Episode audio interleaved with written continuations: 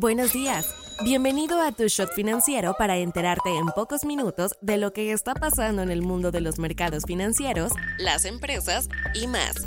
Nos encuentras todas las mañanas de lunes a viernes en tu plataforma de streaming favorita. Esto es Tu Shot Financiero, un podcast de Business Drive traído a ti por Inventa. ¿Con qué empezamos?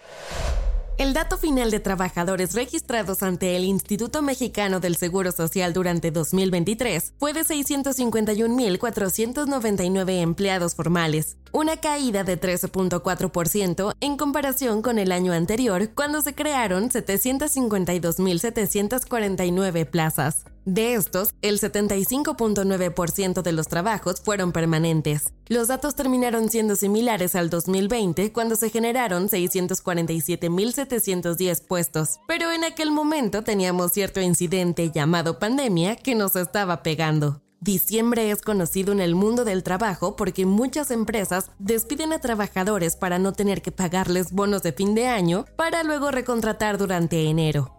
Debido a esto, en el último mes del 2023 hubo una recaudación de 384.822 puestos. Por lo menos el acumulado histórico de trabajadores formales en el país superó la marca de los 22 millones en la historia, o por lo menos desde que se tiene registro. Más datos. El salario base de cotización promedio de los puestos afiliados al IMSS fue de 537.9 pesos, el segundo más alto en 22 años. El 55.2% de los trabajadores en México sigue operando bajo un sistema informal.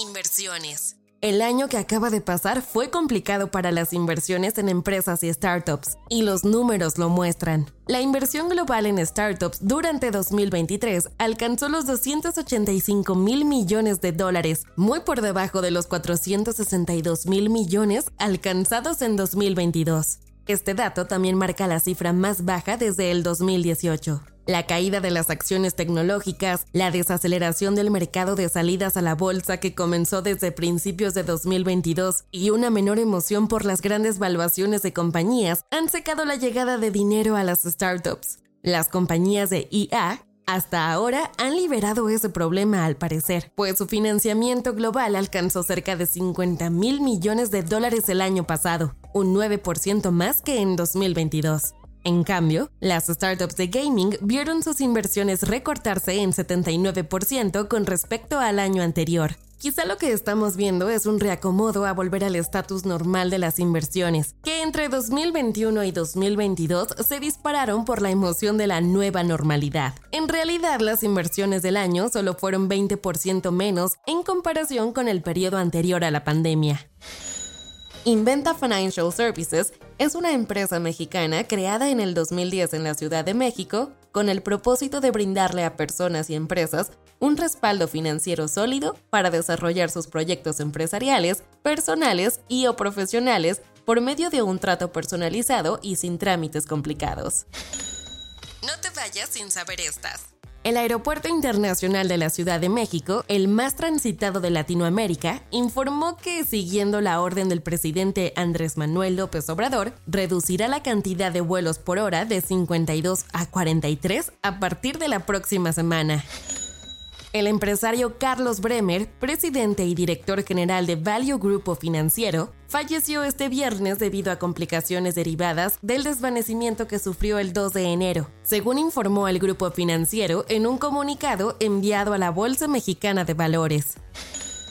Durante dos años, los suscriptores de Netflix han podido descargar una gran cantidad de juegos para dispositivos móviles, todos incluidos de forma gratuita con su suscripción. Netflix ha desarrollado más de 75 juegos para móviles, destacando populares propiedades intelectuales como Grand Theft Auto, Love is Blind, Monument Valley y Oxenfree.